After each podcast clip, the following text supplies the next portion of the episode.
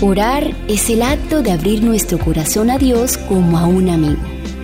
La oración no baja a Dios hasta nosotros, antes bien nos eleva a Él.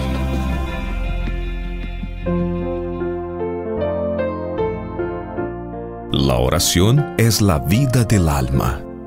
La oración es una necesidad porque es la vida del alma. La oración en familia, la oración en público tienen su lugar pero es la comunión secreta con Dios la que sostiene la vida del alma.